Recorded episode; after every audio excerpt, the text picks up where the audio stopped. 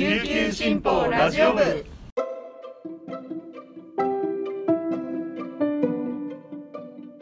おはようございます。沖縄から届ける声の長官琉球新報ラジオ部です。2022年3月18日金曜日本日のパーソナリティはデジタル推進局の上里あやめが担当します。今日の那覇の予報は雨のち晴れ最低気温は19度最高気温は24度となっています。外あのすごい大雨ですね。昨日の夜からあの気象台が注意を呼びかけていましたけどもすごい天気が荒れています。今はあの6時35分に発表された、えーと、情報によると沖縄本島中南部と北部に大雨警報と洪水警報が発表してますね。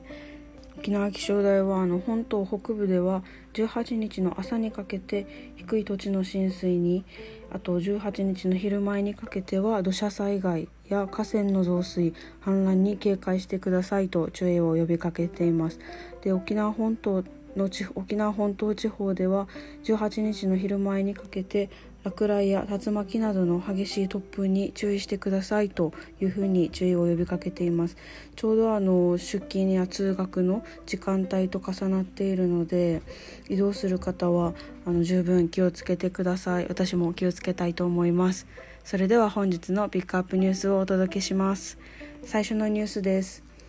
沖縄県は17日新型コロナウイルス感染症対策本部会議を開き県内の感染状況や在日米軍が米国疾病予防管理センターの基準に照らし基地内のマスク着用義務を14日で解除したことについて議論しました。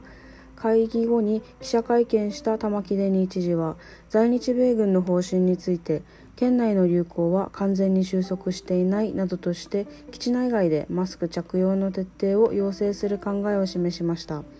在沖海兵隊の発表によると1日付でマスクの常時着用義務をなくし基地内の野外で他の人と距離を取れる場面ではマスクを外せることにしていました。14日付の通知ではさらに緩和を進め感染者などを除いてマスクの基地内での着用義務を解除しました。基地の外では県や国のガイダンスに沿うとして引き続きマスク着用を義務化しています。玉城知事は17日の会見で基地でも完全に収束しているとは言えない。オミクロン株の足も確認されており引き続き感染拡大は予断を許さない状況だと危機感を語りました。次のニュースです。沖縄県選挙管理委員会は17日委員会を開き9月29日の任期満了に伴う県知事選の日程について8月25日告示9月11日投開票にすると発表しました。秋には県内30市町村で市長選挙と議会議員選挙が相次ぐ統一地方選を迎えますが県選管によると多数の市町村が9月11日投開票を希望しています。各市町村選管は今後選挙期日を決定しますが多くの市長議員議員選は知事選と同日選になる見通しとなりました。県知事選の期日は1982年の第4回から2014年の第12回選挙まで11月に実施されていましたが尾長武前知事の死去に伴う18年の前回選挙で選挙期日が9月に早まりました。県選管によると知事選と統一地方選の日程が重なるのは初めてです。17日の委員会後に記者会見を開いた県選管は台風シーズンを考慮した予備日設定の必要性や連休内の投開票による投票率低下への懸念などを踏まえて投開票日を9月11日に決めたと説明しました。最後のニュースです。沖縄県文化観光スポーツ部はこのほど休暇を楽しみながらテレワークするワーケーションによる心身の健康効果を検証しました。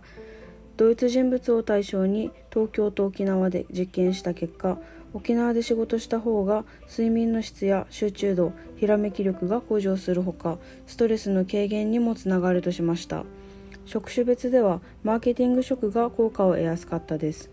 調査はマーケティング職と事務職研究職エンジニア営業に従事する30代から40代の男女5人に実施しました。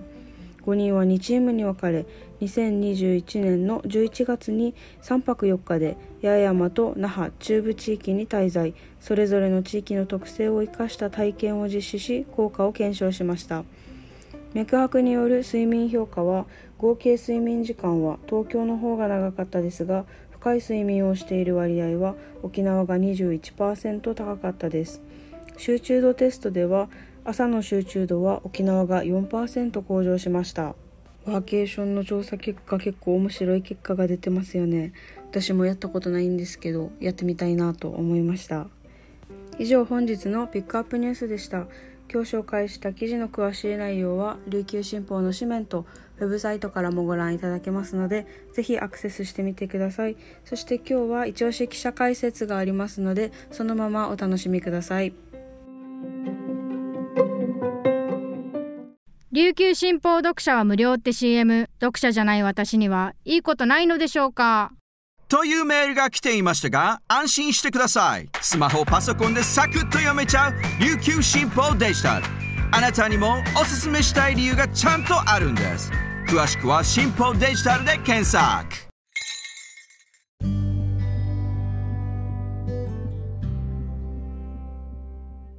続いては記者のおすすめ記事を紹介する一押し記者解説のコーナーです。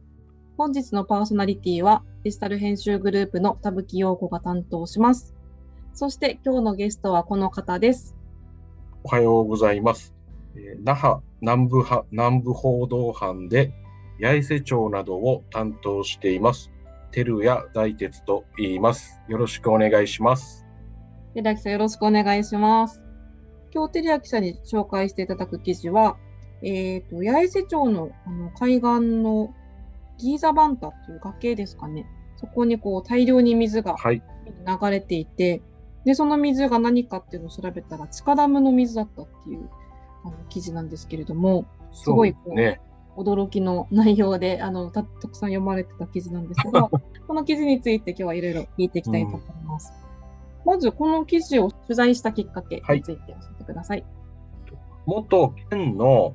衛生環境研究所所員で水質調査などをしていた下地さんという方から情報が寄せられました。下地さんは現在も、えー、沖縄環境クラブという、えーと、団体の会長を務め務めていて、まあ、県内の水の専門家ですね。この下地さんから、えー、琉球新報の方にギーザーバンタから地下ダム水が流れているよっていう情報が寄せられました。なるほど。ちょっとそうですね、簡単にどういう状況なのか教えてほしいんですけど。八重瀬町串上の方のですね、まあ、旧串上の方の方はですね、あの琉球石灰岩が、えー、地中にあって、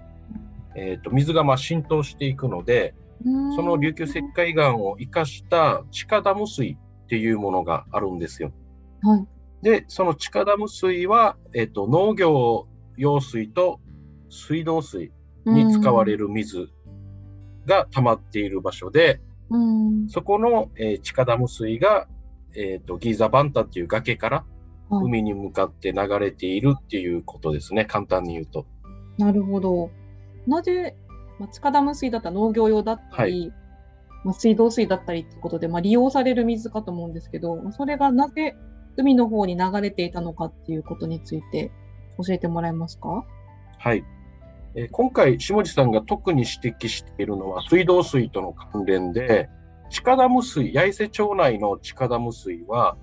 高度とかが高いんですよ。高度っていうのはあの降水軟水ってよく言われるあの水の硬さのやつですね。それを薄めないといけないんですよね。この基準値まで下げるために。国が決めた基準値まで下げるために。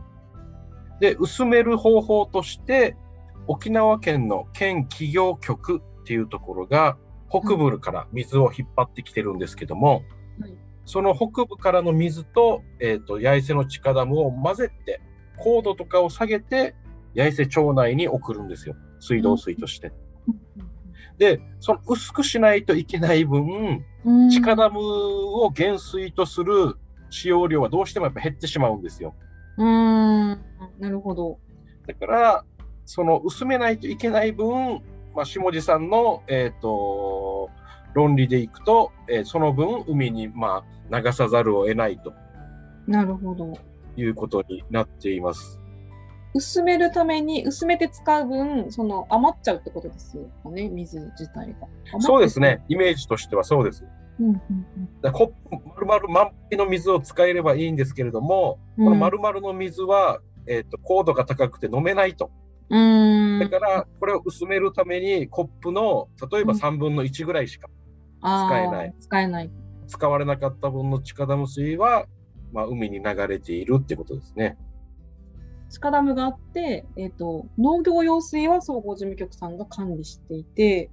えー水道水の方はこの企業団の方が管理してるわけですよね。そうですね。ここが非常にまた、あの、一般の専門家じゃない 人から、僕らからすると分かりづらくなってくるんですけうどん、地下ダムそのものは、えーとはい国の事業として、沖縄総合事務局が作ったんですよ。はい。で、地下ダム水を、えー、と農業用水として使うときは、沖縄総合事務局が、えー、と責任がある、担当しているんですよ。一方で、水道水は南部水道企業団が、えーとまあ、責任を持って管理していると。ただ、そもそもの、その2つ、二つに枝分かれする前のはい。地下ダムに溜まった天然の地下水自体、まあ、雨が降って浸透して、はい。その、そもそもの水は誰が管理しているのかっていうところが、はい。今回の取材で、まあそこが曖昧な部分が一つ浮き彫りになりました。なるほど。たそもそも溜まってる水の管理が、誰が管理してるかがわからないっていう、水利権そうなんですよね。わからないっていう。そうそう、水利権。そうですね。あのー一般的に河川、川とかはですね、はい。あのー例えば、まあ、川の大きさなどによって、こう国、県、市町村とかでちゃんと管理がもう法律で決められてるんですよ。どこどこが管理しなさいと。うんうん。だけど、この地下ダム水、地下ダム水は、その法律もないくて、ええそうなんですね。管理の。はい、まさに推理権が曖昧という側面があるんですよね。なるほど。そういう構造になってたっていうのもすごい知らなかったんですけれども。これはそうですね、これはなかなか驚きですね。驚きですよね。で、このダム自体は2000年に作られたっていうね。そうですね、あの2000年12月に完成して、えー、とその、えー、と1年後、2年後ぐらいに、えー、と企業団が水道水として活用を始めて、はい。農業用水はもっともっと後に、えー、と開始するんですけども、実際に使うのは。ここからこう、2000年で今まあ2022年ですけれども、20年間こういう状態で、まあ、ずっと放流が続けられてたっていうことなんです。そうですね。下地さんが、あの、しきりにおっしゃったのが、この20年余りも大切な水資源である地下ダム水を海に放流しているということを、そもそも誰も問題視してこなかったと。うん誰も指摘してこなかったと。それこそがま、まずそもそも問題だよっていうことを伝えてきましたね、下地さんが。なるほど。私たちも下地さんからのまあ情報がないと、いうことが分からなかったっていうのもありますし、この20年間って、この国と企業団の間のやり取りは特になかったんですかね？えっとですね、まあ、いわゆる縦割り行政ということで、水道企業団からすると、えー地下ダムを作ったのは総合事務局で、そういった管理は総合事務局に聞いてくださいってなるわけですよ。そうそう、それぞれがもう、あの、あっちに聞いてこっちに聞いて、実際取材でもそうだったんですよ。もうしょっちゅうあっちこっちになって、電話でも車でも時間がかかりました。いわゆる縦割りの対応ですね。なるほど。結局、こう、縦割りになってしまっていて、しかも、水の利権も曖昧な状態になっていてっていうのがずっと続いていて、今に至るっていう感じなんですかね。そうですね。まあ、あの、元総合事務局の職員の、えっ、と、宮田さんはですね、総合事務局がダムを作ったんだから、地下ダム水そのものも総合事務局がしっかり責任を持って管理すべきだっていうことはおっしゃってますね。ちょっとやっぱり、あの、一番気になるのが、この水が無駄になってる状態が続いてるっていうこと、無駄というか、水がずっと放流されていて、何にも使われてないのがちょっと気になるんですけど、まあ、今後こういう。形で記事になったことがきっかけにいろいろまたどういい方法がないかっていうのもどんどん考えるきっかけになるかなと思いますので。そうですね。まさに、まさにそうです。私たちもこういうあの情報っていうのも今回下地さんからの提供があって初めて気づいたっていう部分もあると思いますので、こう読者さん、読者の皆さんからの疑問とか情報みたいなものをがきっかけでこう気づくことでたくさんあって、それがまたいろいろ議論とか問題提起みたいなものにつながっていくと思いますので、また実際地方部で大鉄さん取材してて、そういう情報提供をもとに取材っていうことも結構あるんですかね？そうですね。あの、やっぱりえーと、読者から、えーと、地元の地域の方々からの、えーと、法提供があって取材に結びつくことは、えー、と結構な数あります。で今回の、まあ、下地さんの情報提供のように、えー、と読者の読者からの、えー、と情報によって、えー、と新聞でいう、えー、大きな扱い一面とか社会面の扱いになるっていうような問題もありますので、もし皆さんのいらっしゃる地元とかね、疑問などがあれば、琉球新報の方に、まあ、電話でもファックスでもメールでも何でも構いませんので、寄せていただけたらなと思います。まあ、とはいっても、すべての、なんていうんですかね、情報に、えっ、ー、と、適用できるわけではないかもしれないんですけれども、まあ、なるべく皆さんの情報をしっかり受け止めて取材には結びつけていけるようにしたいなとは思います。今回またリューチャンネル、リューチャンネル取材班はい、そうですね。ますけれども、リューチャンネルの方のの LINE で登録していただいて、すぐに、こちらの方だったら結構情報を提供しやすいかなと思いますので、ぜひ情報もお寄せください。はい。ということで、はい、今日は、あの、テリア大鉄記者に来ていただきました。テリア記者どうもありがとうございました。ありがとうございました。